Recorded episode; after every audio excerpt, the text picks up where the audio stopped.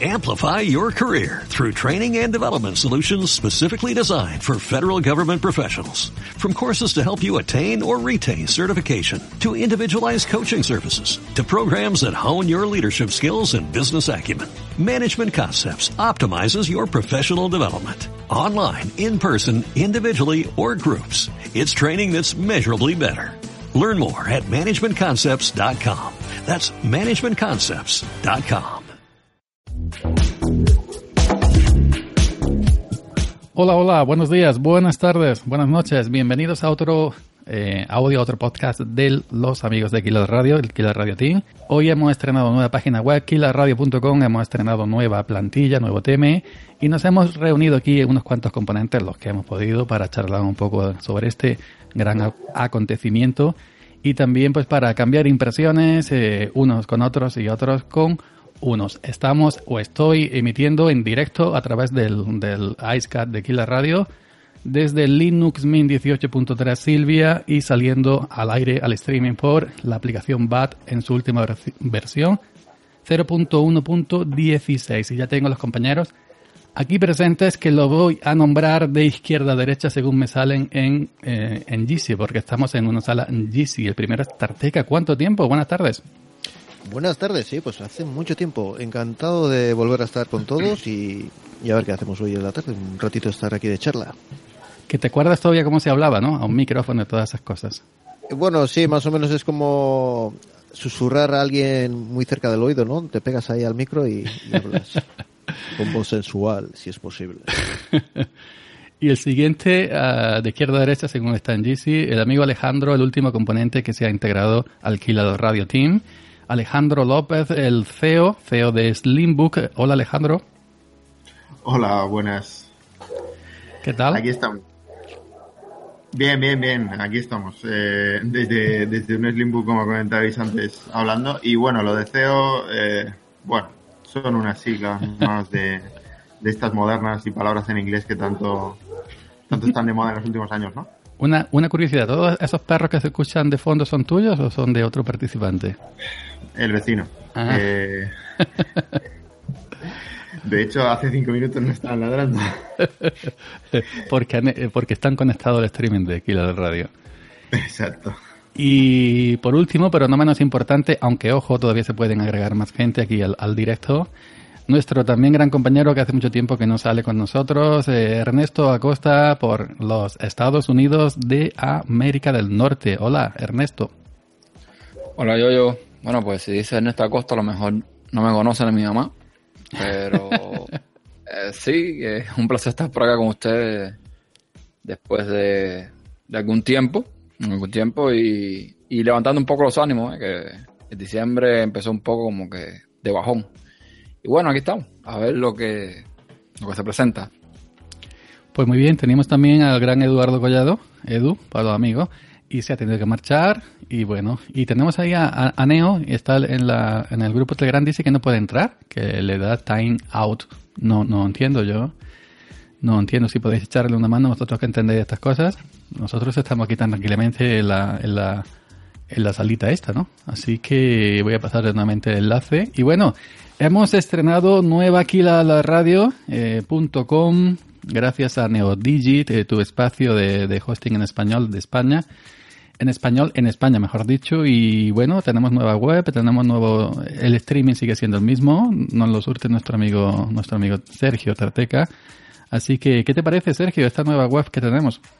Es fea, fea de cojones. Si ya lo hice yo, lo tenía bien hecho, habéis empeñado en cambiar, pero bueno, oye, se acepta. ¿Qué queréis que os diga? Pues no, está muy bien, está muy bien. El problema surgió que, usábamos la extensión .tk, un dominio gratuito, y que no sé si se me pasó a mí el tiempo para renovarlo o, o, o me, o me jorobaron y no quisieron renovar. Y entonces perdimos el dominio y tuvimos que hacer uno nuevo, alquilarradio.com. Y ya de paso, pues aprovechó y se subió, se subió ya de cero, que me parece muy buena idea, la verdad. Eso sí, más guapo soy yo. ¿eh? Pero mm, a, a ver si me entero. Entonces ahora el, el, el WordPress y el dominio está en, con Edu y el server de streaming sigue estando contigo, ¿no? Sí, al final es usar un servidor de streaming, se usa cualquiera. Y ambos... Vamos, que, que si hace falta se cambia también de sitio, se cambia de sitio, no pasa nada. Ah, no, no, no, no, yo... Yo ya os entiendo, veis la chica más joven, más bonita, más guapa y, y os vais y, y dejáis aquí al viejo, vale, no pasa nada. Hombre, yo no, yo es porque... Estamos sensibles, ¿eh? Oh. He venido ahí a- a- con, con machete en la mano, ¿no? No, Yo he venido a hablar de mi cerveza. es, sí, sí. ¿Habla? estos chicarrones del norte... No, yo es por, por, por, enten- por entenderme yo mismo porque yo soy muy despistado y digo, y aquí hoy mismo he hecho el post en samarehockey.com de, del nuevo eh, acontecimiento, entonces estaba un poco dudando qué poner, digo, ¿qué pongo? Esto, lo otro, y al final lo he, más, más o menos, lo he dejado bien, creo, ¿no? No, la verdad es que, que, que- que la nueva página tiene, tiene muy bonita, muy bonita pinta, es sencilla, muy clarita. Hay gente que no le gusta los temas claros, ¿no? Que prefieren los oscuros directamente. Y, y el logo, el logo se sale de Killer Radio, la verdad es que, que está muy bien. Ujú. mejorando poco a poco. Pues entonces eh, yo me alegro. A, mí me gusta. Ahí el amigo Neo, que está intentando entrar pero no puede. El amigo Neo le ha dado un toque ahí, una, una, una tipo de letra, etcétera. Y bueno, pues para lo que es, para anunciar mm, cada nuevo audio, pues está bien y para, y para poner los sitios de contacto, para poner los podcasts que corresponden a cada componente. Y yo pues sí tengo curiosidad por ver a Alejandro qué, qué siente, cómo, cómo se siente dentro del, del Killer Radio, si había estado antes en un grupo pequeñito, así íntimo y personal como el nuestro, y compartiendo, departiendo, es que es un hombre muy ocupado que se levanta a las 5 de la mañana vendiendo Slimbook y se, le, y se acuesta a las 12 de la noche vendiendo Slimbook, entonces eh, tiene poco tiempo, pero el, el tiempo que tiene de parte con nosotros. No sé, Alejandro, ¿tú cómo, cómo te has encontrado esto? Bueno, la verdad es que eh, por una parte con, con bastante ilusión. Sois, sois un equipo muy dinámico, muy diferente, ah, muy plural y, y, bueno, en, en el grupo que tenemos privado de Telegram a veces se comentan cosas muy interesantes y, y la verdad es que pues entré con, con bastante ilusión. Con poco tiempo, hay días que os puedo leer mucho y hay días que, que no tanto pero la verdad es que la cosa promete, ¿no? Y en ese sentido también yo tengo, tengo muchas ganas. Lo que sí te gusta son tener las notificaciones en el móvil activadas, ¿no? Porque siempre que hablamos contigo. Ese fui yo, sorry. ah, ¿eres tú? Sí, tengo... lo acabo de poner en silencio. Dan- dando la nota ahí, claro, como no, no estaba hablando, pues tiene que poner las notificaciones. Si yo tengo todos los sonidos desactivados en mi móvil, las notificaciones desactivadas, todo, todo, todo. Yo tengo, tengo desactivados mm, el WhatsApp, el Telegram, salvo al- algún una cuenta de correo, todo desactivado. A lo mejor eh, para ahorrar batería también, eh, la- el cosa en segundo plano ahí comiendo internet, comiendo batería, etcétera. A lo mejor es tenerlo todo desactivado. Lo pongo en modo no molestar y ya, no molesta. Pero es que se me ha olvidado. Estaba, estaba en esto. Pero bueno, tendrás, eh, Ernesto tendrá excepciones en el modo mo- no molestar con quién, el, quién era el que hablaba el otro día que decía que Sí, sí, si me llama mi mujer, por Ah, ejemplo, eso, eso. o me llama contactos específicos, es posible que suene, sí. Pero, nada, a esta hora no creo que me llame nadie. Así que, ¿qué hora es ahí? Por curiosidad. 11 y 23 de la mañana. De la mañana, las 18.23 aquí, con un frío que pela. Ahí, ahí, ahí por el norte yo supongo que, que, donde vive se- eh, donde vive Tarteca estará la cosa un poco fría, ¿no? Sí, hace frío, hace frío. Y yo que soy persona que me gusta el calorcete, yo ni salgo de casa últimamente, me parece. Sí. A ir a trabajar y, y poco más. Porque hace, hace frío. Más que frío, se junta el frío y la humedad. Ya me iría unos días a Cádiz o a Canarias o por ahí. Hay que trabajar. Aquí está haciendo 4 grados ahora mismo. Celsius. 4 grados Celsius. Y lloviendo un poco. Y yo te regalo el calor. Yo me quedo con el frío. Sinceramente. Aquí cuando dice calor, esto, esto, eso sí tiene esto aquí. Cuando aquí va a los extremos. Cuando hace calor, hace calor. Y cuando hace frío, hace frío. Ujú. Pero el calor aquí es insoportable, mucha humedad y, y no baja de los 35 grados Celsius. Aquí en, en. Pues aquí, exageración. Madre mía. Tarteca, te súbete un poquito la ganancia del micro que te escucha flojito en comparación con, con lo demás. Voy, voy. Ahora, es que como esto estoy grabando en una sola pista en Audacity, luego no puedo subir niveles de manera independiente. ¿Ahora se me escucha bien? Ahora sí, coño, que de Bilbao, joder. Vale, pues es que me había separado un poquito el micro. Pero ya me, Un momento, ya me- que creo que, creo que Samsung. Un momento. ¿Ah, sí? No me digas que va a recoger aquí un Samsung eh, de Amazon en directo. Puedes decirle al repartidor. nervios, nos puede hacer un unboxing de esos. Un unboxing por... Que, que entreviste al repartidor. así que, que, que salga y claro el repartidor supo- suponemos que será norteamericano del norte y dirá Sí. hi Mientras, mientras no sea como los repartidores de pizza americanos de esas películas que hemos visto todos. Así- O Oh, sí, acaba de llegar el Samsung. dile dile que pase y que, y que salude ¿no? En- Ah, el, ti- el tipo de los más majete. Este es de UPS. Ah. Aquí hay varias, aquí hay varias eh, compañías de delivery. No sé en España cómo será. Sí, Aquí aquí también. está el correo de Estados Unidos, que es USPS. Está UPS, que es otra cosa. Está FedEx. Está yo, por ejemplo, la gente de Amazon. Ujú. Y hay otras, hay otras compañías. Pero este de UPS aquí es fijo. Y es bastante chévere. Un señor ya tendrá unos, 50, unos 60 años, por ahí, parece.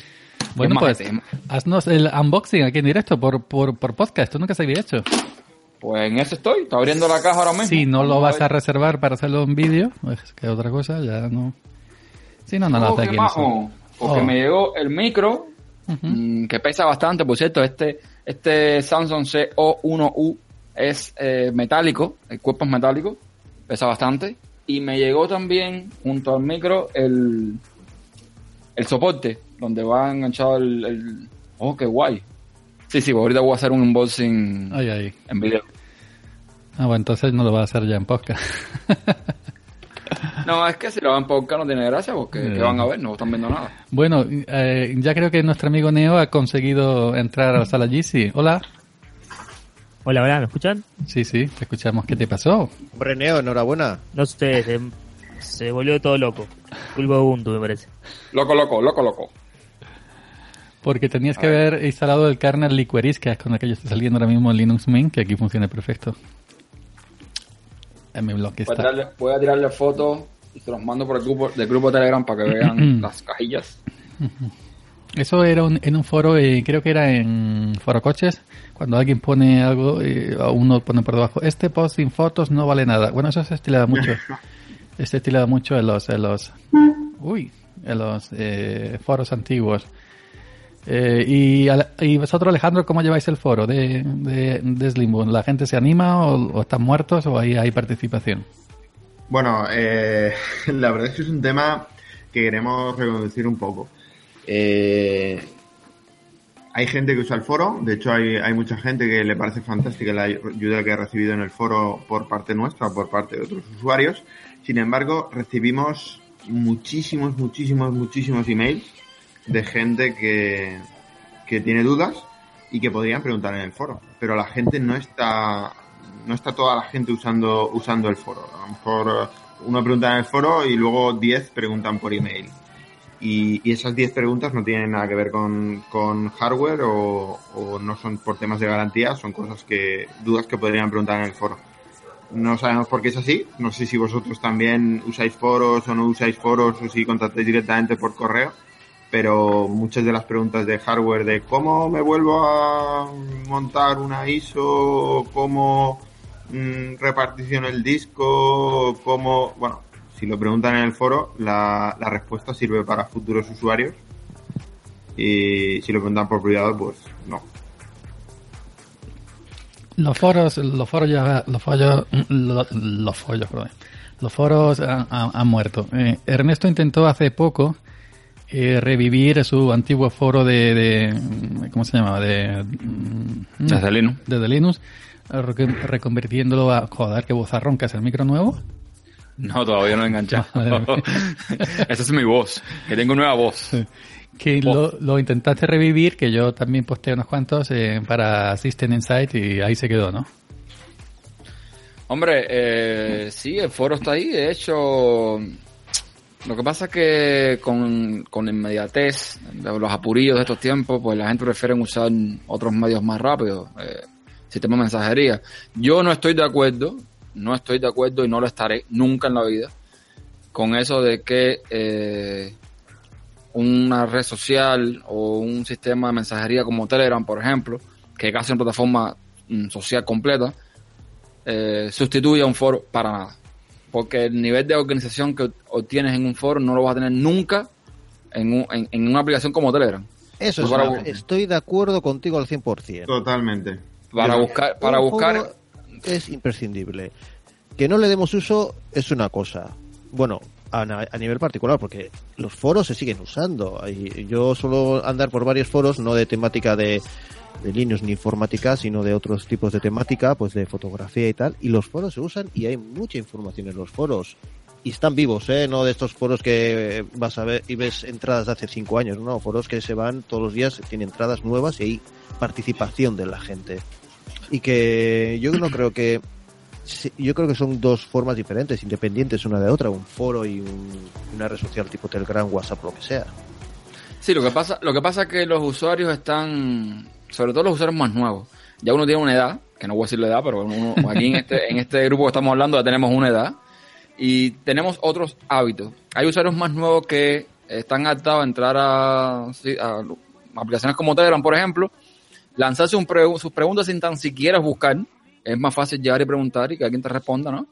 Y Bueno, entonces, eso también pues, se hacía, eso también se hacía en los foros, eh, Lab, no seas tampoco pegues aquí Sí, castellanos sí, sí, sí. jóvenes. No, no, lo- no, sí, sí, claro, claro. Pero lo que me refiero es que eh, a lo que estamos hablando, como se usa más el tema de las redes esta rápida, la mensajería instantánea y demás, pues es más habitual ver este tipo de usuarios en este tipo de redes.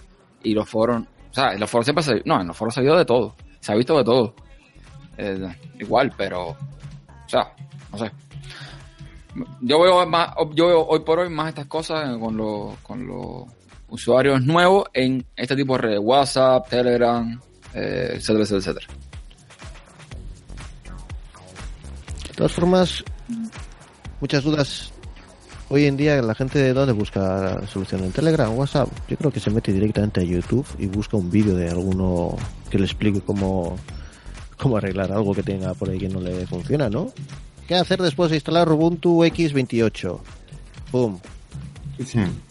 Yo, eh, ya que habéis sacado el tema, eh, tengo un audio que no he subido al- a los audios de 5 minutos de, de Kilo Radio. El audio, eh, bueno, no sé si darle al play si se escuchará, pero son 5 minutos diciendo lo mismo. No sé si me dejáis que le dé al play. Sí, dale, dale, dale. que es un foro. Bueno, están un poco. Uy, espera, creo que no oye. Creo que... ¿Sabéis qué pasa? Uy, se va. Y si no me lo mandas, me- mándamelo a mí, mándamelo a mí por, por, por, por Telegram y yo lo emito desde... Sí, lo, lo, lo pasaré si eso después. Básicamente es un audio en el que estoy cinco minutos diciendo usa el foro. Usa el foro. Mira, Alejandro, yo hace tiempo Ya, entré, a- a- hace tiempo entré porque yo, fíjate, hace en el, yo he sido administrador y moderador en foros, en foros importantes. Yo eh, he mamado foros, eh, me crié y me enseñé en foros. Y, y antaño, te estoy hablando del año 2005, 2006, 2007, 2008, 2009, no daba tiempo a contestar a los foros. Eso eran miles y miles y miles de entradas. Bueno, una cosa tremenda. Eh, véase el foro de espaciolinux.com, que eso era el más grande, el más grande de, aquellos tiempos. Pues eh, hoy en día está muerto, pero hace hace tiempo, hace meses, no recuerdo cuánto, me pasé por la web de Slimbook y en el foro vi eh, a gente de esta típica troleando que no que posteaba que no que no cosas que no tienen nada que ver, a lo mejor haciéndose el tonto o atacando, etcétera. Eso cómo, cómo lo habéis lo habéis controlado. Bueno, eh, la verdad es que hemos tenido algún caso puntual eh, de gente, ¿no? Que ha preguntado de, no sé, to- tonterías, ¿no? Preguntas tontas, ¿no? Gente que ha dicho, oye, eh, duele mucho cuando pierdes la virginidad o yo qué sé, no sé que no tiene nada que Entonces le ver. si es con un Slimbook, no, ¿no? ¿no? si es que uno del limbo tiene que doler. bueno, no. Pero, pero, pero el foro de, de Slimbook, que lo estoy viendo Sí. de hecho ahora mismo, es como tal un sistema de foro o un sistema de pregunta y respuesta. Es un Es, sistema es más pregunta y bien de- respuesta. Es un sistema de preguntas y respuestas tipo Stack Overflow, pero más sencillito, eh, porque la intención es que, que alguien pregunte y la respuesta eh, correcta aparezca como la primera, ¿no? Entonces lo hicimos Exacto. tipo Stack, cobertura. Sí, de hecho, de hecho desde Linux en su momento tuvimos también un, un Ask, que es como lo llama, eh, se llama este tipo de... y De hecho, creo que mismo la, la misma plataforma están usando ustedes. Lo tuvimos y tuvo bastante éxito, de hecho. Cuando implementamos el, el sistema este, el foro decayó incluso un poco. Porque, eh, ya te digo, es, es inmediatez. Es más fácil buscar aquí o preguntar algo más rápido y no tener que estar buscando por hilo.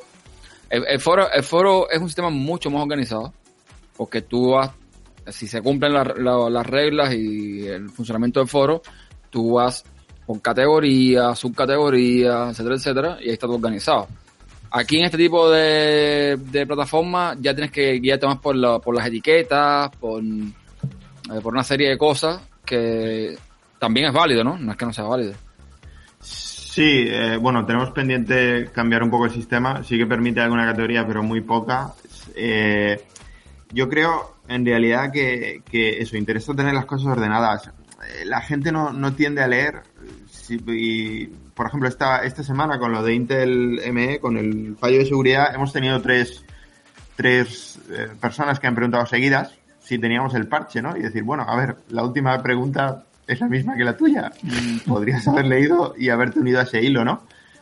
Eh, y bueno, de hecho, alguno se autorrespondió al momento y dijo, ostras, acabo de hacer la pregunta y acabo de ver que la siguiente pregunta estaba preguntando lo mismo. Podéis eliminar mi, mi pregunta nueva, ¿no? O mi hilo porque lo estoy duplicando, ¿no? A mí, Pero bueno, eh, ahora que dices, Alejandro, ahora que dices esto del Intel Guy, este del Intel M, M- no, Mm. M- Management Engine. ese, eh, eso es como un microprocesador dentro del propio microprocesador que es independiente del sistema operativo y se puede acceder desde el, el- el exterior. Por ejemplo, la Ah. N, la NSA americana que todos conocemos. Entonces, Sí. Entonces yo ya he visto que vosotros estáis sacando parches para esto. ¿Y qué es lo que hace exactamente esos parches? ¿Deshabilitan ese, ese microprocesador dentro del microprocesador o cambia la BIOS para que no... ¿O qué es lo que hacen exactamente esos parches? Vale, eh, bueno, es un tema, esto es un tema bastante delicado. Eh, Bueno, por una parte, desde los, desde hace años sucede lo que, lo que has comentado. Dentro del microprocesador hay un chip, el Intel Management Engine, que se encarga de, de gestionar algunas cosas y el problema es que no, no está abierto, no se sabe muy bien qué es lo que hace y una de las cosas que, que ha reconocido Intel, o, o bueno, que reconoció Intel en realidad en agosto, es que había un fallo de seguridad. Lo que pasa es que hasta el 20 y pico de noviembre, Intel no te ha dado una herramienta para testear si tu equipo estaba afectado. Al, al darnos Intel la herramienta es cuando ha habido mucho más revuelo y los usuarios han, se han sido miles los que se han dado cuenta que sus procesadores estaban afectados. La vulnerabilidad eh, permite eso, que se escale al, con privilegios de administrador al sistema y el Intel ME mm, mm, y no está abierto, o sea, no sabemos exactamente, o Intel no dice exactamente qué es lo que hace, dice que sirve para gestionar eh, el multihilo del procesador y tal, pero no, no, te- no, no nos lo da de, ma- de manera detallada. Los parches en sí lo que evitan es el escalado de privilegios, pero no deshabilitan, no deshabilitan Intel ME. Ah, De hecho, mm, bueno, nosotros estamos eh, unidos a, varios canales y a, bastante gente que, desarrolla a nivel de BIOS y están intentando deshabilitarlos. Lo que pasa es que no se ha conseguido en procesadores de, séptima y octava generación de, de Intel. Entonces, mm, bueno, de momento no hay una solución para mm, deshabilitar completamente el Intel ME, sino para un parche para que no se puedan conceder privilegios en el sistema operativo. Yo, en nuestro Vale, caso, en y nuestro caso... en caso de-. Dale, dale, dale. Pero, y en caso de que encuentres que tu ordenador tiene esta vulnerabilidad, ¿cuál es el siguiente paso? ¿El fabricante te tiene que dar un parche o algo? ¿O Intel o Sí. quién? Eh, bueno, lo tiene que dar el, el fabricante. Eh, en realidad es el propio Intel el que proporciona los parches a los fabricantes, pero los, cada fabricante Para lo actualizar la. BIOS, entiendo, ¿no? Claro, lo adapta a su hardware. El problema es que es eso. Se hace a nivel de BIOS, y bueno, todos conocemos, no sé, pues por ejemplo, eh, Inside o AMI, ¿no? American MI, eh, todas estas BIOS, vosotros eh, seguro que, habéis tenido más de un ordenador con, con la, la BIOS AMI. Sin embargo, no puedes coger una BIOS y ponérsela a otro ordenador. Pues esto con el parche pasa lo mismo. No, no puedes coger el parche y ponérselo a otro. Aunque los dos tengan la, la BIOS de, de AMI, ¿no? Por ejemplo. Entonces, claro, deben adaptártela para tu hardware, deben adaptarte el parche para tu hardware. Entonces debes ir a cada fabricante a buscarlo en la zona de descargas de su web o lo que sea. Joder. Qué follón. Sí, totalmente un follo. Entonces, si ahora mismo yo quiero buscar eh, un parche en mi sistema operativo, yo en este caso estoy en el laptop, tengo Linux, ¿qué buscaría en Google para, para buscar herramientas? Eh, bueno, lo primero es saber si estás afectado por la vulnerabilidad, ¿vale? La vulnerabilidad en sí, eh, bueno, podrías buscar en Google Intel Detection Tool. Hay, hay una cosa más, más fácil yo que he hecho el mm, ejecutando la herramienta de la propia Intel. eh, si Sí. te da un resultado que estás en riesgo, como me ha dado a mí, lo probé en mi Aceraspair eh, y ahí no, me dijo que estaba libre. Y lo he probado en mi, en mi Intel i5 660 en una placa base MSI comprada por mi cuenta. Y me ha dicho que sí, que estoy en riesgo. Y abajo, al final del- de la prueba, la terminal test, dice visita esta página de soporte. Pinchas en la terminal, el enlace, te llevan a web de Intel que te pone todos los fabricantes, eh, Acer, MSI, etcétera, etcétera, etcétera. Y te lleva a, a la información de cada fabricante que tienes que hacer. Yo me he ido, en mi caso tengo una MSI B150M Mortar, una placa base, que creo que es la misma que tiene Tarteca, Sí. Y, te conduce ese enlace de la web de, Intel MSI a la web de MSI que pone que la serie 100, 200, 300 de MSI han actualizado la BIOS para, eh, para el tema este, pero entro a mi modelo concreto, la B150M Mortar, y no veo actualización de BIOS. Eh, Veo que la última es la que yo actualicé hace ya meses. Entonces, no sé si es que la nuestra no la he metido por no ser gaming o por no ser pro, porque pone placas base ga- gaming y pro. Entonces, la, la, la mía no tengo la caja ahora mismo aquí, no sé si es la B150, 150M Mortar Gaming Core. Pero en todo caso, cuando ejecutas cuando ejecutas la herramienta de Intel sí te sale eh, que si eres vulnera- vulnerable eh, te, da un enlace para que vayas a la web de, tu fabricante donde donde dicen qué es lo que hay que hacer Ok, vale, pero a lo, que, a lo voy es lo siguiente. Yo soy un usuario nuevo, estoy escuchando podcast o lo que sea, y yo quiero saber cómo llegar a la herramienta. Ya puse Intel Detection Tools y me sale un, en Google, por supuesto, los resultados. Y el primero que me sale es el Intel SA0086. Ese es el, el boot que estamos hablando. Correcto. Sí, sí, ese es, SA00086. Ok, voy a pinchar ahí para ver a dónde me lleva esto. Eh, me entro a la página de Intel, bla, bla, bla, bla, bla, bla, bla. Y está hablando de qué tiene problemas la séptima, la sexta, séptima, octava generación de Intel Core eh, Processor Family. Intel Xeon, yo creo que entonces a mí no va a tener problema porque mi procesador creo que es de quinta generación, si mal no recuerdo. Déjame de todos modos revisar, eh, probar la herramienta de, de Linux. en mi hacer es cuarta generación y en mi y en mi el, mi Mac Mini es cuarta generación el, el, el i5 660 sería sexta generación ¿no? i5 660 sería sexta generación sí tiene Sí. Ok, Sí, sí. voy a bajar aquí el, el TAR GZ que está para Linux. También está la versión para Microsoft, Windows, evidentemente. Voy a descomprimir, lo voy a ejecutar y le digo los resultados. No, ya digo, no creo que tenga problema porque... Madre mía, estamos aquí en directo eh, eh, ejecutando la herramienta de Intel en directo en Kill al Radio. Esto estamos haciendo historia. Ya solo falta Sí. el unboxing. Vamos historia. a ver. Eh, da- Es- dale ahí. Ujú, Ok, ese es Linux, una serie de ficheros adentro. Sí. Eh, hay uno que dice SPS Info Linux 64 y uno 64-3. No, Supongo uno, un update, ¿no? uno, uno que acaba en punto .py. Escribe sudo python y no sé qué punto .py. Ah, no, es que hay, hay, mu- hay muchos puntos PI aquí. Está el, el Globe.pi, el Intel enviado. SA86.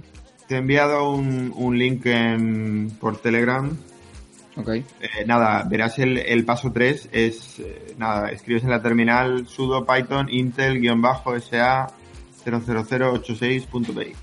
Hay que ver la cultura. Ah, sí, sí, ese, ese está ahí. Ya lo estoy viendo. La Ya cultura, veo, bueno. la cultura que hay aquí, que todos decís Python y yo digo Python, y estoy quedando como, como un cateto totalmente. Pero bueno, Ah, tú, tú- tú lo dices como, como, como se escribe. sí, claro. Yo, como- yo, yo decía Monty Python y era Monty Python. Ahora, hablando como los locos, sudo eh, Python, Python. ese fichero, pero si yo ejecuto sudo punto slash ese fichero también debería hacerlo, ¿no? Es de estar que es un fichero punto. No, porque es un, un Python. Tienes que poner Python. Espérate Sí. un segundo. Exacto, que poner Python al parecer.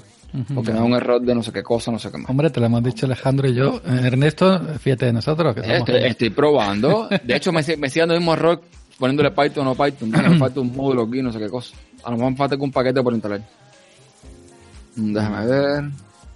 Dice que sintaxis, sintaxis inválida. Mm, Oh my god. Pues no sé. Yo lo, yo lo, yo lo he hecho tanto en mi, en mi Raspberry.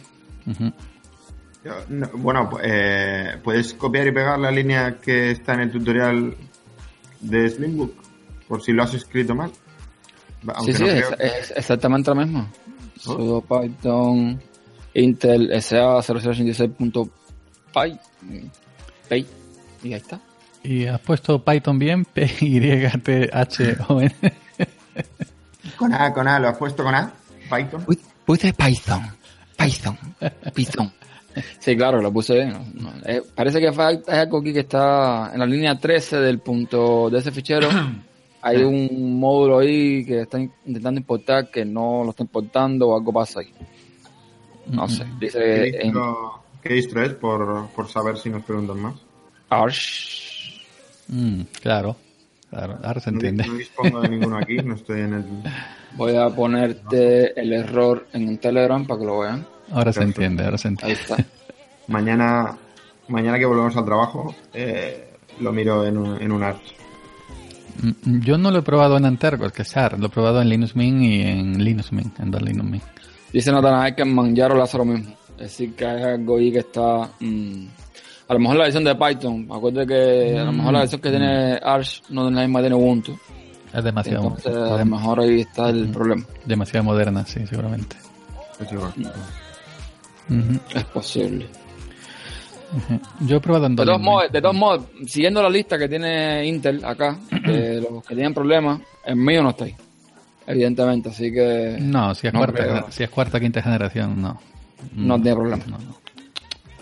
No. Pues muy bonito, me gusta. Lo que no sé si Tarteca tiene, que también Tarteca se apañó un micro nuevo, ¿no? Eh, tengo un micro, no soy como vosotros que tiene 20.000 micros. No, sé No, no, un microprocesador. Si tiene la... Ah, un el- micro, procesador. Sí. Sí, el mío, el mío está, tiene vulneración, tiene, está, es vulnerable. Ah, Entonces estamos tú y yo unidos. Eh, Sí, Eh, bueno, eh, he estado mirando ahora lo que tú decías de la BIOS nuestra de la MSI y no, no hay actualización, Mm. no hay nada, estamos abandonados. Es todo negativo hoy, todo negativo. Pero tenemos Pero que no mirar... pasa nada. No, no, Total, no. ¿quién, nos, quién nos vigila? ¿La, la NSA? Eh, eso, es, eso es normal ya. Bueno, mira, acabo de pinchar, acabo de pinchar, eh, porque abajo en la página de Intel te están la información de cada fabricante. Acabo de pinchar la Lenovo, que es la mía, y no veo por ningún lugar mi modelo en el listado. Así que evidentemente, nada, no tengo problema con, con el Intergate o como quieran llamarle a, al problemita este. Esto en AMD no pasa. Esto en AMD no pasa. Esto con Job no pasaba tampoco. Pero bueno, entonces, eh, eh, este error hace una escalada de privilegios para tomar el con... Sí, Hace, eh, bueno, hace un montón de cosas. Lo de la escalada de privilegios sería el, el resumen. En realidad, eh, bueno, Intel mm, no, no lo explica. Bueno, es que ha brotado, sí, sí, la sí. que fluye es, es muy poca. Eh, los códigos de error, Intel los tiene numerados, son ocho, ocho vulnerabilidades en Madre, total. madre mía. ¿vale? Eh, la CVE 217-57005, la CVE 217-506, etcétera, etcétera. Eh, bueno, mm, y que no haga más cosas, ¿no? Porque esto en realidad Ujú. desde Esto es está la dando punta. coba desde, desde mediados de año. Eso es la punta del iceberg solamente. Aquí no se libra ni el gato o ni el tato, como se suele, se suele O decir sea aquí. que cualquier día nos podemos levantar, encender nuestro ordenador y que aparezca ahí un pantallazo de estos de... Si quieres que te liberemos tu ordenador, haz una transferencia de dos bitcoins a no sé dónde. Sí, sí, sí, sí. Un Eh, ransomware. Tranquilamente, ¿no? Tranquilamente. Básicamente, el resumen es ese, la, elevación de privilegios que, que dice Intel. Se- son ocho, ocho fallos y bueno, la elevación de privilegios eh, dentro del sistema sería que eso, cualquier, pueden ejecutar, instalar cualquier cosa o monitorear cualquier cosa. ¿Vale? Hombre, eh, mm, visto desde el punto de vista de un usuario normal, Eh, hay que tener cuidado, ¿no? Pero un usuario un poco más avanzadillo, que de cierta forma ponga, digamos, algún firewall, o que de cierta forma implemente protección en el, en el router o lo que sea, eh, es un poquito más difícil llegarle a, a- al ordenador y hacer una escala de privilegios. Eso, y no sé si me especificaron, ¿se puede hacer de forma remota o se puede hacer de forma, eh, o tiene que ser de forma física, con el de- ordenador delante? Eh, bueno, el problema de, Intel ME es que dicen las, la- las voces llamados conspiranoicos, pero que a veces tienen razón, que, que, bueno, que la NSA tiene acceso por esa puerta, por, a través del Intel ME de manera remota. Eh, entonces, bueno, de ahí remotamente eleva- elevar privilegios ya, ya lo tienes todo. Hombre, y tú que te dediques a esto, vender ordenadores, tienes que estar siempre encima ¿no? de, de todas estas cosas porque eh, tienes que ofrecer soluciones y tus eh, eh, compradores dicen eh, ¿qué pasa con esto? no Pues tienes que siempre tener ahí alguna solución. Claro. La, la- la solución que dé la propia Intel y el, y el propio fabricante, claro está, tú no te vas a inventar nada. Claro, claro, a nosotros nos llueven las hostias, perdonad la expresión. En el momento en el que Intel saca la herramienta para hacer los testeos, eh, bueno, ese día igual llegan 50 emails o, o 40. Y algunos por Twitter y otros en el foro. Y, y bueno, oye, que mi ordenador está afectado, mi solución tal cual. Y bueno, le dices a la gente, sí, estamos ya lo sabemos, estamos a- hemos demandado a Intel un parche que tendremos que adaptar y tal, en cuanto lo tengamos. Y bueno, hay gente que, que lo entiende y, y mm, dice, vale, ok, informarme cuando sea y tal. Y luego hay gente que dice, pero es que esto es muy grave, no, no se puede tardar tanto. Y bueno, hace unas horas que, que nos has comunicado, ¿no? Eh, se puede tardar, tardar tanto en dar un parche. Nosotros realmente hemos tardado, pues, no sé si una semana, ¿no? En, en ofrecer el, el, primer, el, primer, el primero de los parches y estamos a expensas de, de, de otro, otro parche para Intel para adaptarlo para otros modelos. Y, y bueno, intentamos dar respuesta. Vosotros mismos, yo, yo estabas comentando pues que a lo mejor para tu MSI no hay, no hay nada. Nosotros como empresa pequeña que somos, pues tenemos mucho más trato directo con los clientes. Seguramente tú y yo, yo no contactes con MSI. No, no. Simplemente veas que no está, esperes y ya lo buscarás otro día, ¿no? Sí, sí. Y, y- Tal vez Pero- lo saquen, ¿eh? Pero a ver, a ver, a ver. va- va- vamos a, a hacer un poco más. Vamos a suponer, esto es suponiendo, para estos usuarios de lo que estás hablando, de que se desesperan por, tonterías, ¿no? Porque al final para mí es una tontería se desespero. Que alguien, algún hacker, algún hacker, se, se ha dado tarea de saber que tú eres una persona X, que además tienes un producto X con esa vulnerabilidad y que eres tan importante como para hackearte.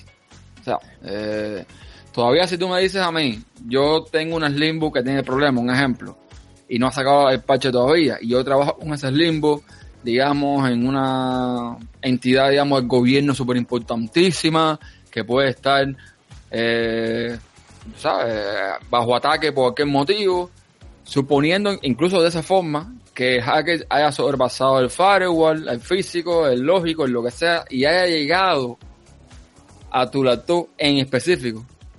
Como que qué probabilidad tenemos que suceda. La verdad es que las probabilidades son, son muy bajas. Eh, de todos modos, eh, es mi deber, ¿no? O sea, Sí, sí, sí, no, de- está- estamos de acuerdo, estamos de acuerdo Sí, en, sí. que, en que como fabricante mm, tienes que buscar la solución lo más rápido posible. Sí, Pero. Me, estoy refiri- me estoy refiriendo a esos usuarios que se vuelven locos. ¡Ay, que tenemos una vulnerabilidad de hace cuatro minutos y no es!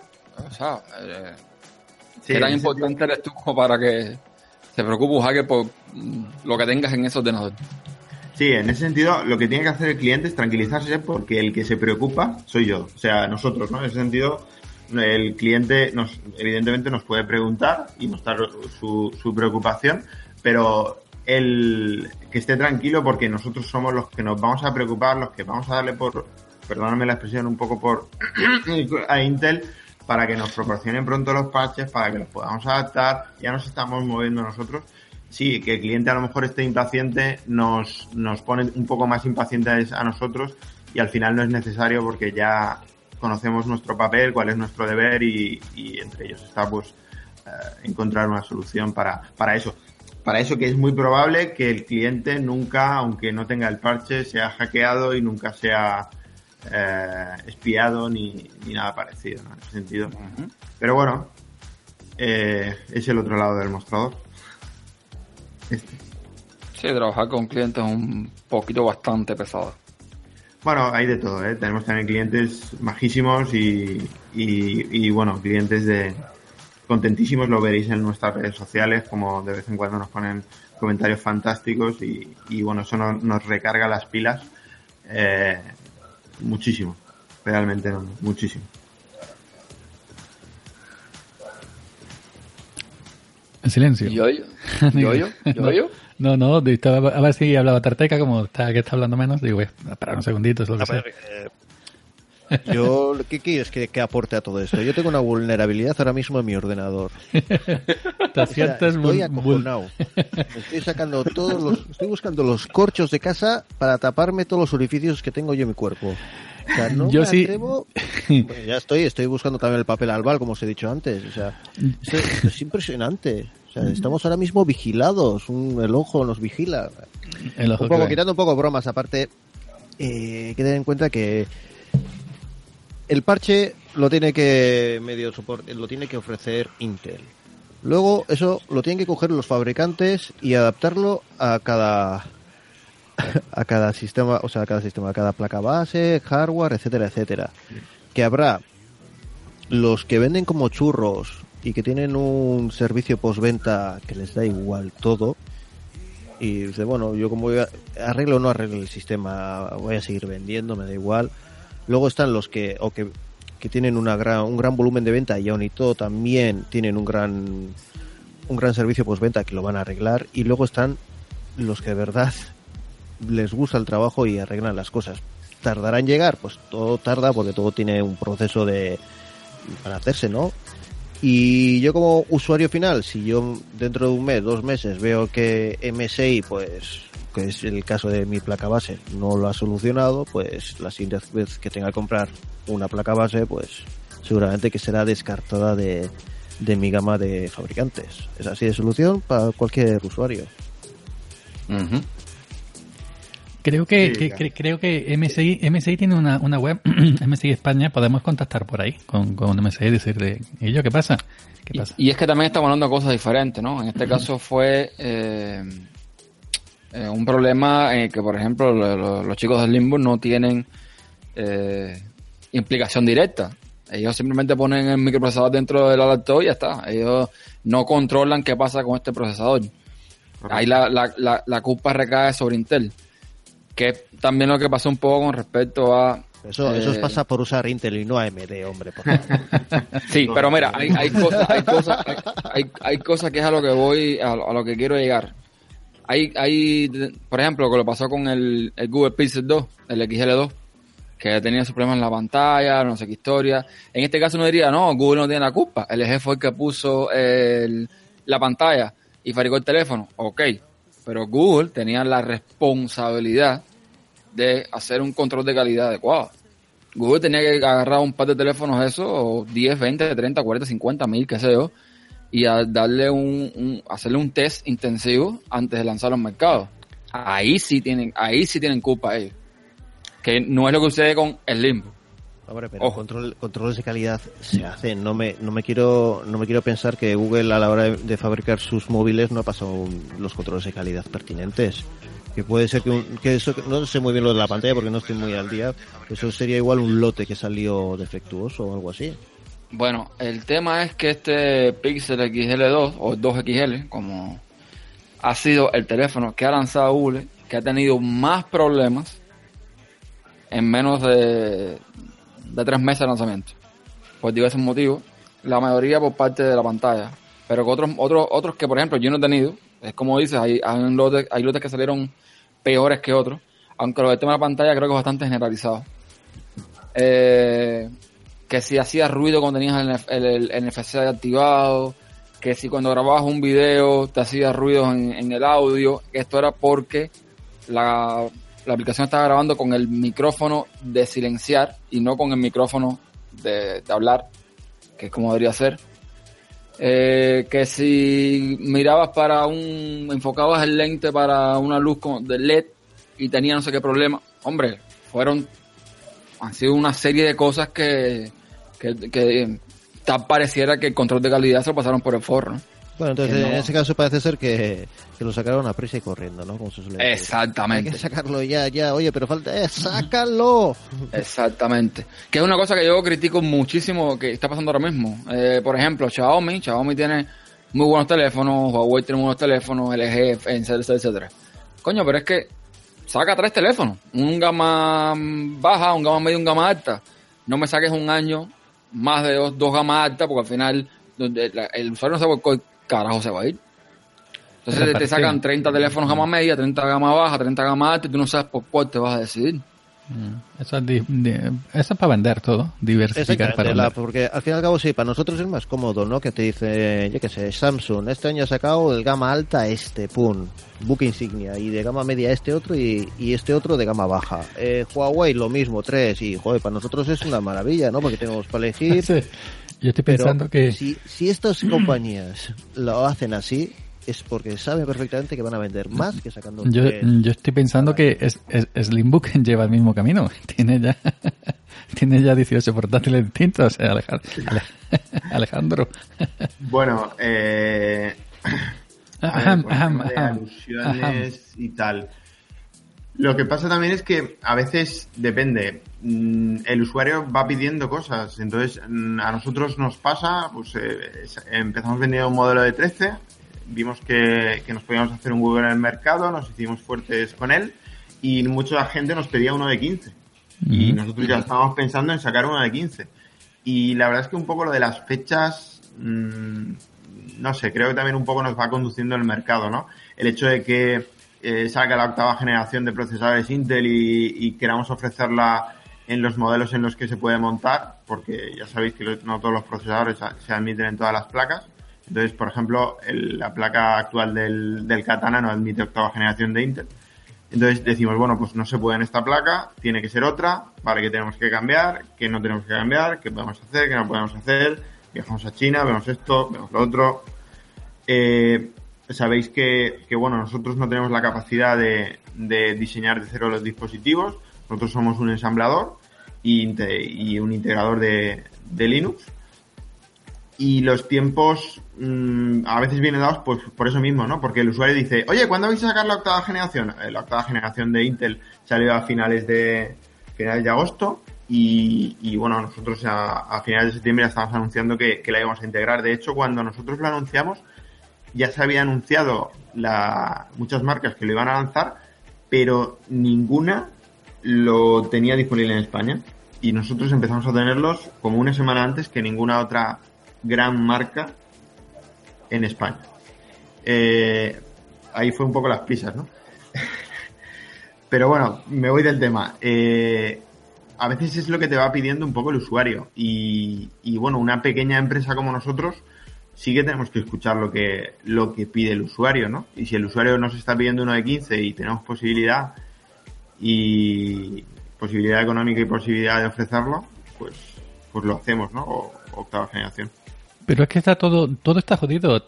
Eh, ahora Intel con el, eh, con el M este, eh, que si Google Pixel 2 con la pantalla, que si los iPhone mm, también el, el otro día reventaban, bueno, reventaban, que hacían muchos extraños y sacaron un, un, unos datos de iOS en sábado.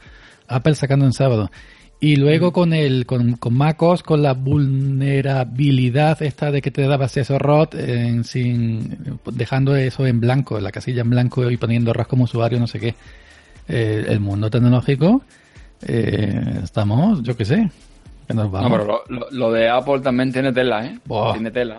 Porque por cosas, lo- por lo- cosas los menores, buques- por cosas menores, Steve Jobs echaba, echaba, liaba con cosas. No, la y los, bu- los bugs que están presentando son hasta tontos, ¿eh? Ese que tú ponías, no puedes ponerla ahí porque te puede cambiar la letra y te ponía no sé qué cosa, que ese calculador calculaba 2 más 2 más 2 y te daba no sé cuánto. Eso es un poco tonto, ¿eh? Eso es, vaya. Mm, por una parte, y yo creo que, que la- en la sociedad actual de la información hay fallos también que, que ahora se mueven mucho más que antes. No sé si recordáis cuando con Debian se podía podías acceder como root eh, cambiando, bueno, entrando en el group, o sea, parando el arranque de group y añadiendo Ah, sí, sí, un sí, comando, eh, tenías acceso a root. No sé si lo recordáis. O No sé si pulsando, o pulsando el, el- la, la barra espaciadora, creo que era también no sé cuántas veces, tenías eso también. Sí, entonces Sí, pero eran lo de. Gru, lo de Gru todavía está vigente. Creo que todavía se puede hacer. No lo sé, lo que sí que es cierto, no sé si está vigente, creo que, que Debian, bueno, comentaron de corregirlo y tal, pero ha estado durante años, o sea, yo recuerdo haber estado durante años diciendo, bueno, ya ves tú, podemos hackear cualquier, cualquier ordenador que pase por nuestras manos, simplemente eh, pausando el arranque y, y, y, bueno, entrando en group. Lo que pasa es que, bueno, no había una alarma social tan grande como, como la puede haber ahora, ¿no? En, la- en las redes. Sí, pero ahí estamos, volvemos al tema, ahí estamos hablando de una vulnerabilidad que se explota físicamente, no remotamente. Sí, sí, sí. Eh, pues, porque eso, eso del group, yo nunca lo vi tampoco como un bug, yo lo vi más bien como un modo de recuperación. Sinceramente, nunca lo vi, yo nunca lo vi como un bug. Pero al final, sí, al fi- y al final había métodos, tú podías proteger el group para no, para no editar, no, no pudieran editar, habían cosillas para, para solucionar eso. Pero ya te digo, hay, hay, hay errores y errores. Hay errores que son problemáticos porque se accede desde cualquier lugar. Y hay errores que si no te sientes en la... No, por ejemplo, este de Apple, de la, de la contraseña root, Era no físico. estoy, segu- no estoy seguro si se podía... O sea, si iba a entrar por SSH a esa máquina, si pudiera entrar por SSH a esa máquina... No, requería yo estar, pudiera- requería estar delante del PC y hacerlo tú. eh, exactamente. Entonces, eh, también pasó con el PIS, es lo que también decía yo un poco, ¿no? Y lo que, dice- lo que dices tú, Alejandro, eh, eh, estamos en un tiempo ahora en que eh, por cualquier cosa se forma un, un barullo horrible. Esto que pasaba con el Pixel, a lo mejor en otro momento, o a lo mejor con otro teléfono, ni fu ni fa.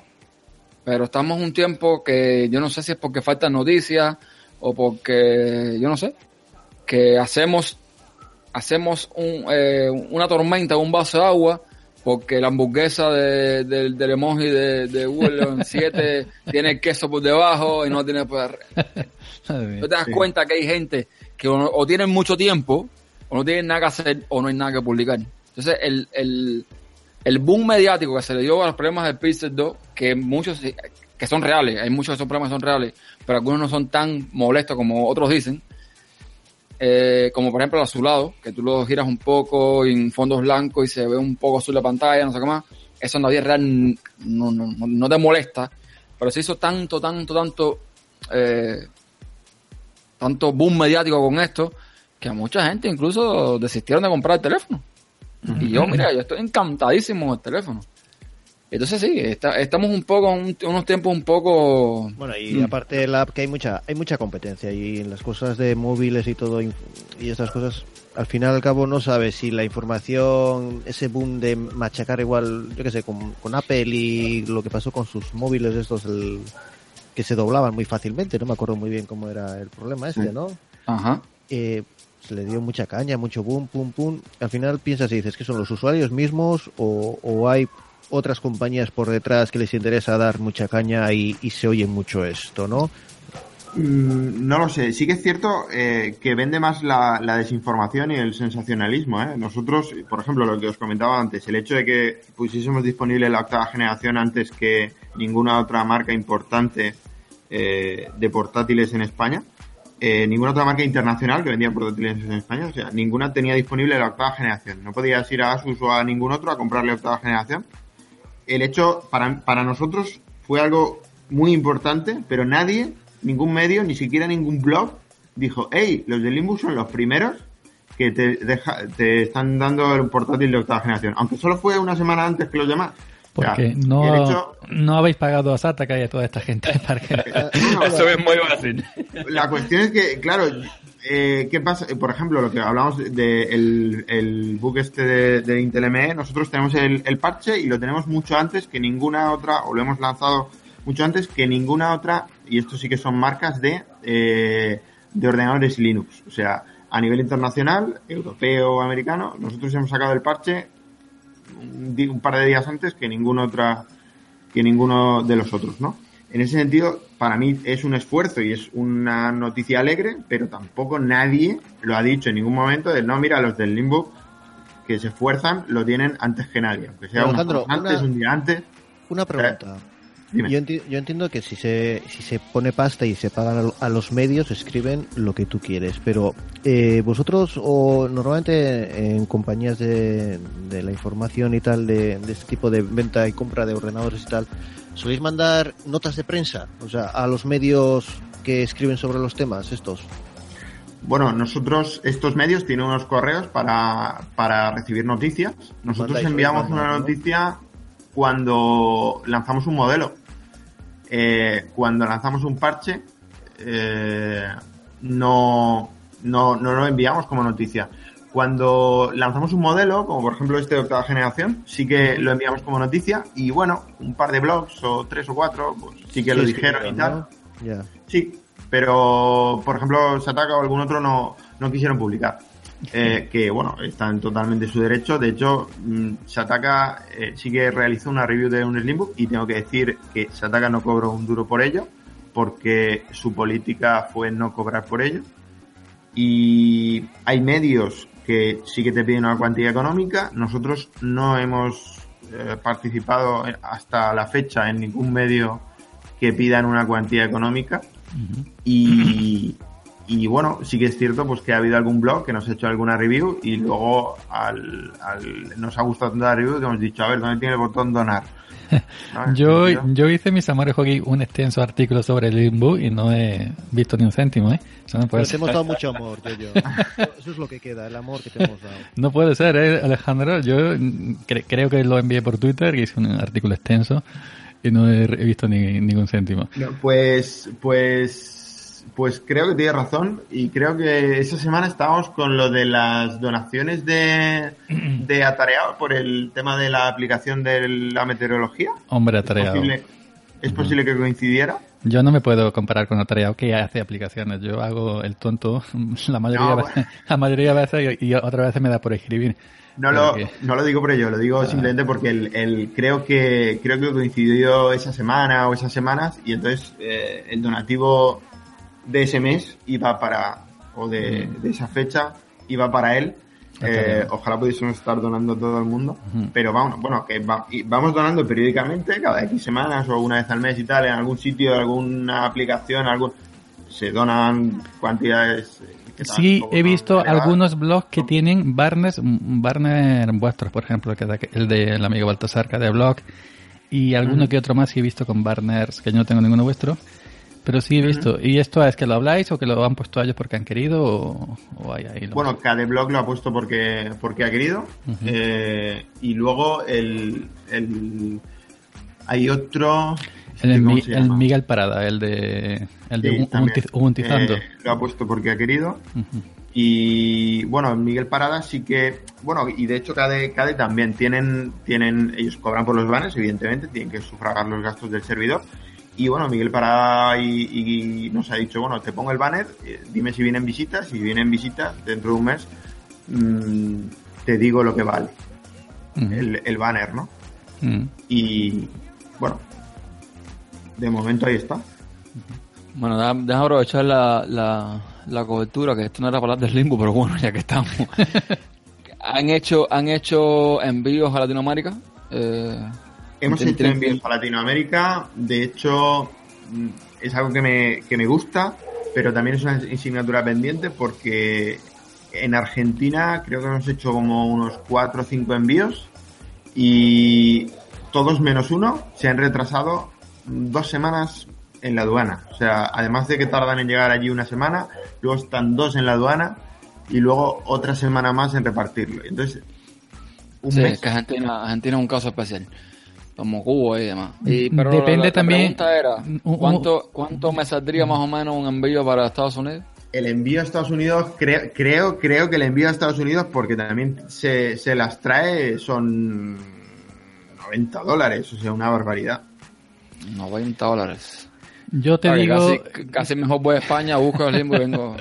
no. yo te digo, mira, eh, ahora poco envié un, un micro, un micro, un micrófono grande que pesa, un, un Yeti, a Uruguay y, lo envié por correo express. Y hay tres opciones: normal, envío normal y corriente toda la vida, eh, una media que hay que pagar, eh, es decir, normal, el precio normal, el, el, el- el medio, que es el precio más elevado, y el ya el tope, que sí ese te aseguran fijo, fijo, que te lo entregan en X días, muy pocos, y si no, te devuelven el dinero.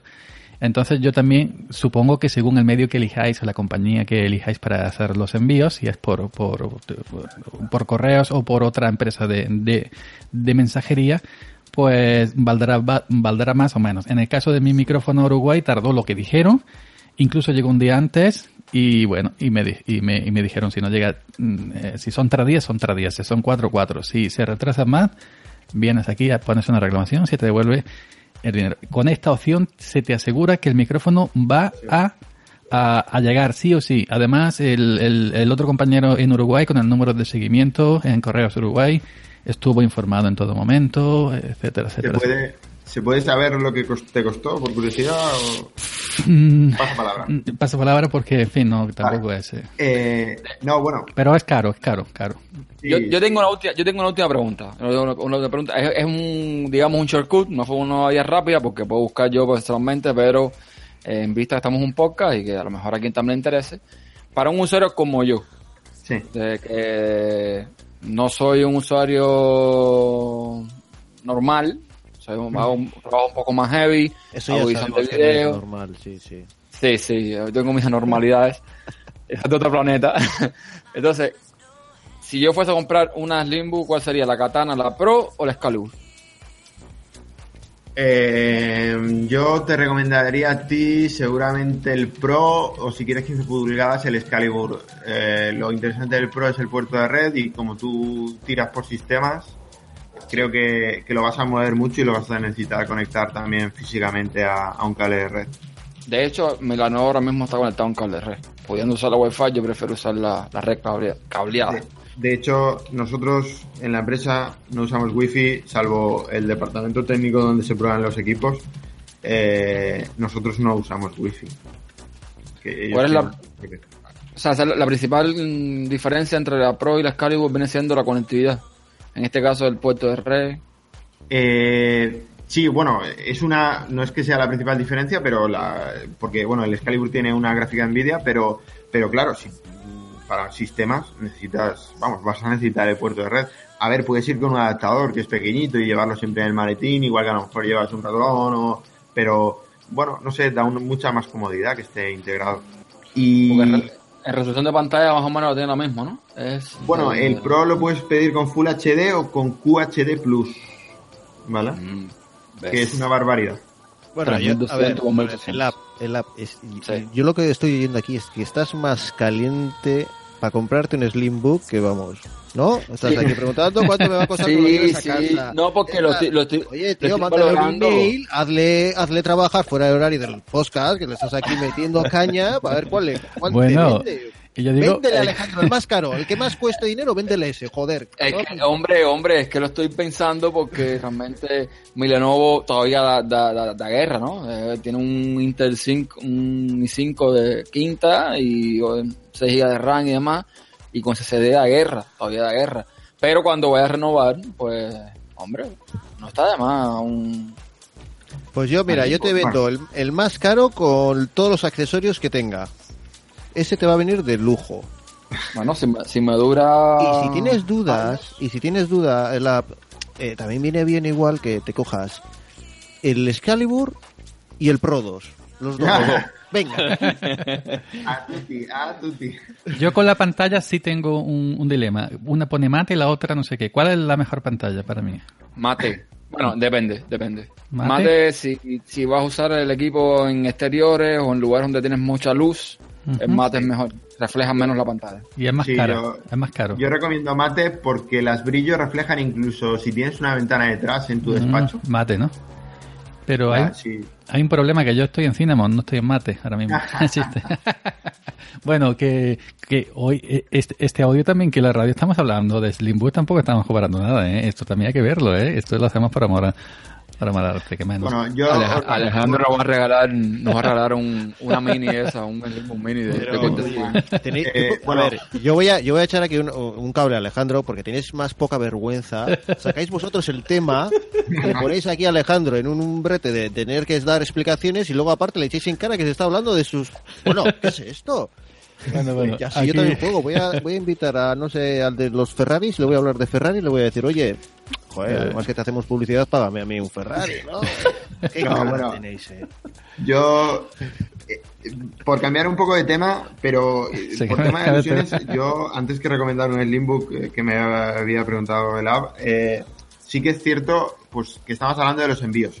Y, y aunque esté relacionado con el Slimbook, eh, no es por hablar del Slimbook, sí que comentar, por ejemplo, que comentaba yo, yo del envío a Uruguay y tal. Nosotros trabajamos con bueno, GLS, que es eh, a través de Correos Express, y DHL, ¿vale? El problema que hay el tema de los envíos, y esto ya es por, no por hablar de limbo, sino por hablar de, de cuando compráis cosas y os las tienen que enviar a otros países. Hay em- algunos destinos, como por ejemplo Argentina, que era el ejemplo que decíamos, que no te aseguran una fecha. O sea, el servicio que comentaba yo yo, de rápido, con fecha garantizada, el medio o el lento, en algunos países no está disponible. En algunos países solo está disponible el lento, espérate sentado. ¿vale? Pero, pero, ojo Alejandro, te digo más, yo lo envié por el rápido, el más caro, el, el que me aseguraban, pero me hicieron, bueno, tuve que dar teléfono, dirección completa, por supuesto, la dirección del, del, del otro compañero de Uruguay, el número de teléfono que lo desperté a 5 de mañana por Telegram, digo que me dice el de correo, que quiera ya por la mañana, que me dice correo, tu número de teléfono por si hay un problema que te llaman desde allí, desde, desde Uruguay. Y además tuve que dar mi DNI y una declaración firmada para aduana Uruguay diciendo que lo que iba dentro era un micrófono, un Yeti, que no iba nada de raro. Es decir, tuve que hacer una, un, un escrito, un escrito diciendo yo, eh, Yoyo Fernández con DNI tal y cual, tal y cual, aseguro, digo y, y prometo que dentro de este paquete solo hay micrófono, etcétera, que pesa unos X kilos y que me costó, en su día pusimos un precio aproxima- aproximado, tanto. Y eso era para aduanas Uruguay, me dijo el de Correo Express, para aduanas Uruguay. Y, eh, digo, coño, y parece que estoy enviando una herencia, yo qué sé, esto es un micrófono solamente. Pues me hicieron, me hicieron, me hicieron hacer todo eso y la dirección del compañero de Uruguay también pone su dirección completa, su número de teléfono, etcétera, etcétera, etcétera. Aduana es muy compleja. Yo cuando fui a Cuba ahora, eh, hace- poco que regresamos, mi mujer trae, mi mujer tiene en Cuba una, una cotorra. En Cuba la cotorra es eh, un ave endémica y, ¿sabes? La que tiene ella es endémica. Ahora, ahora cuando te pregunto qué significa endémica, porque yo Que no- es de allí solamente. ave María Purísima. Ay, Dios mío. Esa- ese tipo de cotorra nada, más la hay en Cuba. La que tiene ella nada más la Bueno, Cuba. pues gracias por la Entonces, eh, el tema fue que eh, estando allá, le llamó al veterinario, le hicieron una poda, como yo digo poda, le botaron las plumas, qué sé yo, le, le dieron un mantenimiento. Y las plumas que le, que le sobraron, pues ella las trae para acá, para hacerse una máscara en Halloween, esa historia. Y en aduana, cuando llegamos aquí, eh, que entramos por, por Atlanta, tremendo rollo con las plumas de la cotorra. Y tuvimos que, que de hecho la, la dejamos en el aeropuerto y todo, porque ahí vino no sé qué cosa de, de, de Estados Unidos, a ver por qué esas plumas no habían salido y la cotorra y no sé, y todo un rollo, ¿eh? Por unas plumas. Digo, no, si llegas a traer la cotorra, no sé, posiblemente haya que hacer también la cotorra en el aeropuerto. y aduana Ya. es muy complicado, muy complicado. Es, es, es muy complicado. Bueno, nosotros importamos material eh, informático y luego enviamos material informático. Entonces nos enfrentamos entre los dos casos de aduana, ¿no? El que importa y el que exporta. los problemas de la aduana aquí en España y los problemas de la aduana en el país de destino. Tenemos que enviar cinco copias de la factura, declaraciones de la, mercancía, eh, y de hecho, también le decimos al, al, al cliente que puede que la, bueno, que la aduana le va a cobrar, suelen ser 20, 30 de euros de tasas por importación. Y además, eh, otra cosa, por ejemplo, ahora que estamos acostumbrados todos a comprar, yo que sé, en, páginas web de estas chinas o eh, AliExpress, estas cositas, ¿no? Eh, muchas veces re- la gente que compra recibe el producto, pero también hay mucho producto que se paga en aduanas y que la persona que lo va a recibir le hacen pagar impuestos. Sea, el 21% de IVA, las tasas de importación, al, al final alguien, mm, seguro que tenéis algún amigo que compra un teléfono y, o algo así eh, de fuera. Sí, sí, tienes que andar muy al oro porque te puede salir la torta a un pan. Dices, va, compro en China que me sale muy barato. Llega a aduanas y te dice, mira, pues tienes que pagar el IVA de esto, que es tanto. Y aparte, o haces tú la gestión y te vas hasta donde está el, la aduana, o tienes que pagar a un tercero que te haga la gestión. Entonces también hay que pagar Sí. ese tercero de la gestión. O sea, suele ser caro. Sí, sí, la verdad es que es, es algo que, que es así, ¿no? Y, en ese sentido, nosotros lo, lo hacemos todo correcto y, y lo sabemos muy bien, pero bueno, simplemente era como avisar, ¿no? Pues que la gente no se sorprenda si en algún momento compra algo de fuera y se lo paran en la aduana, porque es que está a la orden del día. O sea, nosotros eh, trabajamos con otras cifras, pero igual le importamos material por valor de 30.000 euros y a la aduana se iba, cuando llega la mercancía aquí hay que pagarle 10.000 más. Sí. ¿vale? Por impuestos y etcétera. A mí otra cosa que me dicen mucho, no sé si comentártelo, te lo voy a comentar porque de todas maneras ya tenemos una cierta confianza, no creo que sea un secreto, no sé. Eh, me dicen algunos, dice, "Eh, el limbo muy bueno, pero es algo más caro que otras marcas, que no sé qué, que por ese, por ese precio, no sé qué, no sé cuánto. Si hubiera una posibilidad de financiación o no sé qué, no sé cuánto. ¿Esto lo, esto lo habéis mirado, lo habéis pensado en alguna ocasión? Colaborar con alguna entidad bancaria para de alguna manera eh, el público, el comprador pueda financiar un, un Slimbook. Hombre, antes que Alejandro responda a eso, déjame decirte que si yo, no es igual, ¿no? Aquí es en dólares, y en dólares sabemos que en euros no es lo mismo. Pero si yo llevo el equivalente lo que vale un Slimbook en euros a dólares, tiene muy buen precio. Para lo que está saliendo, un- para, para el hardware que ofrece y lo que otros fabricantes están ofreciendo, tiene muy buen precio. Pero bueno, que Alejandro diga, no hay nada que decir al respecto. En euros es más caro todo que, que en dólares. Bueno, eh, bueno, a nivel de europeo con otras marcas y tal tenemos precios muy parecidos a nivel de Ultrabooks, ¿no? Si comparas Ultrabook con otras marcas, otras empresas alemanas, estamos dentro de, de hecho solemos estar por unos 50 euros por debajo que otras que otras empresas. ah, Claro, es el tema que, es el tema que, que esta gente a lo mejor no lo está comparando con un ultrabook, sino con, Eh, con una Eso es un tema. Y luego el tema de la financiación, sí que es cierto que al principio nos negamos un poco cuando consultamos con CTLM o con alguna otra empresa. Uy, he dicho el nombre. no, eh, bueno, CTLM está bien, pero hay, hay otras que ofrecen una financiación escandalosa para las compras por internet. O sea, nosotros, hem- yo personalmente le llevo a decir a un cliente, oye, mira, ves a tu banco habitual, ¿vale? Dile que quieres comprarte un ordenador, que si te prestan mil euros, que seguramente te los den al 5% de interés, no al 22% Oh, madre mía, que sí, sí. da Oh. una empresa de estas que financia online. Ujú. O sea, no, CTLM no, CTLM creo que estaba en torno a un 14, un 15, pero sigue siendo un interés bastante alto, ¿no? Y es un tema que queremos retomar y reestudiar y reapretar a, ahora que también con el paso de los años somos más grandes, pues seguramente eh, nos quieran hacer un poco más de caso y ofrecer un interés de financiación un poquito más bajo porque, claro, el, el crédito está así rápido que le daban a la gente online y tal, es un 22%, digo, esto es Madre una locura, prefiero no ofrecerlo. Yo sí, sí, al- alguna vez por curiosidad. eh, yo tengo el, eh, el iPhone, por ejemplo, y el Mac Mini me compré en Corte Inglés a 0% de, de interés con, con lo que tira el Corte Inglés, que se lo puede permitir. Pero si miras en la propia web de Apple con la financiera que, lleva, que, que llevan ellos, los intereses eh, son eh, que te queda el suelo redondo de, de miedo. Eh, son totalmente inasumibles. Eh, eso fue algo que por lo que yo también me decidí comprar primero el Pixel y ahora el Pixel 2XL. Que esta gente la, el método de financiación que usan, que es un banco completamente virtual, que se llama Synchrony Bank. Ellos no te ponen interés por el, por el producto y pues, es un batazo, ¿no? Porque al final tú vas a hacer el pago mínimo o lo que puedas pagar y no te cobran interés. Claro.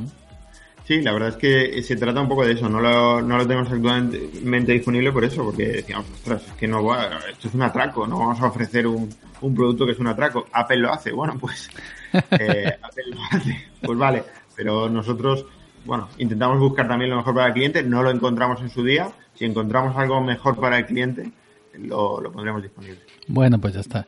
Entonces, bueno, si os parece ya, eh, para ir cerrando, porque creo que ya algunos de, nosotros ya deben, deben marcharse, eh, para irlo dejando, otro asunto interesante que no sé si lo tenéis, como por ejemplo, tienen unas grandes superficies, no sé si mencionarlas o no, lo- no, ejemplo, PC componentes, recoger en tienda. Tú encargas en la página de internet y puedes marcar si vives cerca o te puedes desplazar con eh, relativa facilidad, recoger en tienda. Eso no lo tenéis, ¿no?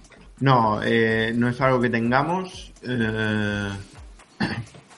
Bueno, el, el mercado en Linux en, sí, eh, la pregunta es, ¿no? Si el mercado en Linux en sí está preparado para, para ello. Esa es la, la gran duda, ¿no? ¿Existe realmente la demanda como para que existan puntos, eh, bueno, tiendas en España? Sé, sé que estoy respondiendo con una pregunta. A lo gallego, no pasa nada. Sí, pero, pero tienes razón. Eh, la, la tienda la tienda lleva un costo. eh, el local, el- tú sabes, la electricidad, el Bueno, no sé qué más, no hace falta- personal de la tienda. bueno. eh. tienda, quien dice tienda, un mostrador allí en la, en la propia fábrica de, de Slimwood, ¿no? Donde se ensamble, ¿no? Un mostrador allí. No, hombre, no. El- lo que está ahora en el boom es el- la venta online. Mira Amazon.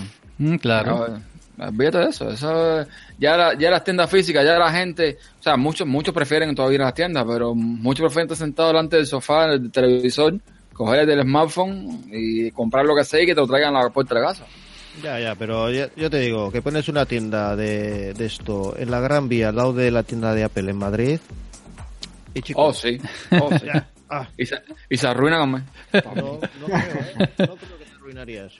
Creo que sacaría bastante, pero lo que hay que pagar es el sitio, lógicamente. Claro, claro. Bueno, en la Gran Vía de Madrid no lo sé, pero bueno, en la calle Colón de Valencia estamos hablando de alquileres de, bueno, depende de los metros cuadrados, entre 12.000 y 24.000 euros al mes de alquiler. Madre mía. Oh my god. Entonces, No. claro, ¿realmente hay tanto público como para soportar 12.000 eh, euros No. de gastos extra mensuales? Eso, Porque lo otro que pueden hacer, eh, que estoy pensando, es lo que hacen mucha gente aquí. Eh, aquí están las tiendas como Best Buy, eh, que son tecnología, y lo que hacen los fabricantes es mandarle el producto para que lo vendan. y, y no sé cuánto será la comisión, porque normalmente eh, los precios en la tienda son casi idénticos a lo que te encuentras online. No sé cuál será, no sé cómo será el negocio. Pero bueno, algo bueno debe sacarle por ambas partes porque evidentemente lo siguen haciendo.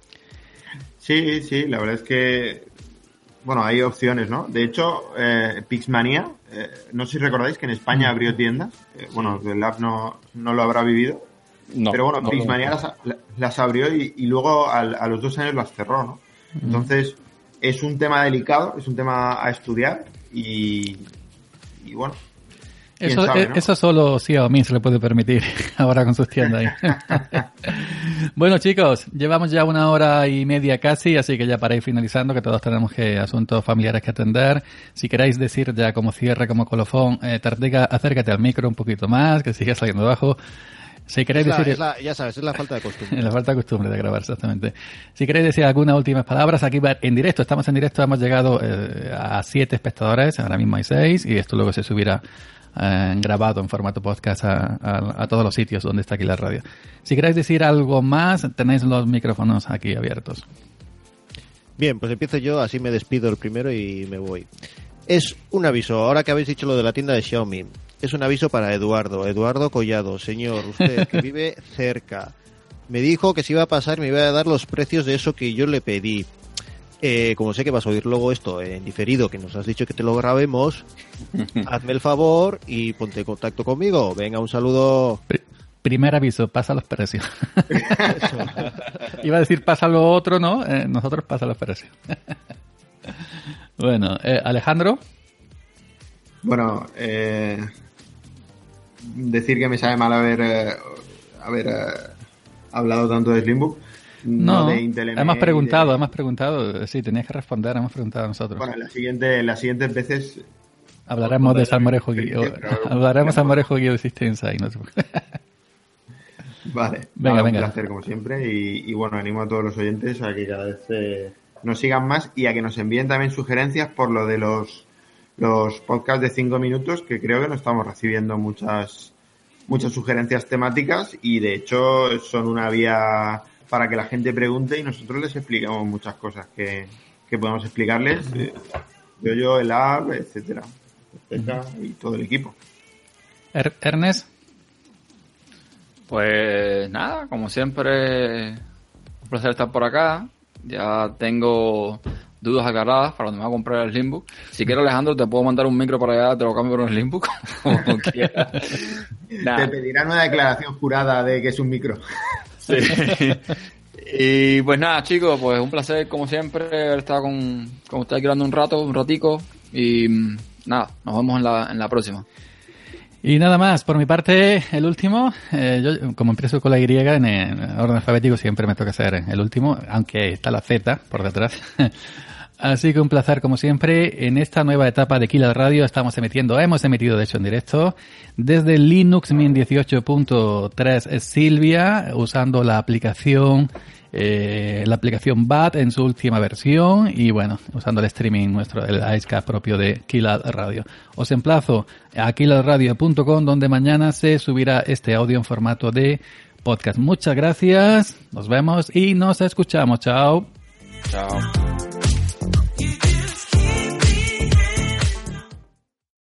Amplify your career through training and development solutions specifically designed for federal government professionals. From courses to help you attain or retain certification, to individualized coaching services, to programs that hone your leadership skills and business acumen, Management Concepts optimizes your professional development. Online, in person, individually, or groups, it's training that's measurably better. Learn more at managementconcepts.com. That's managementconcepts.com.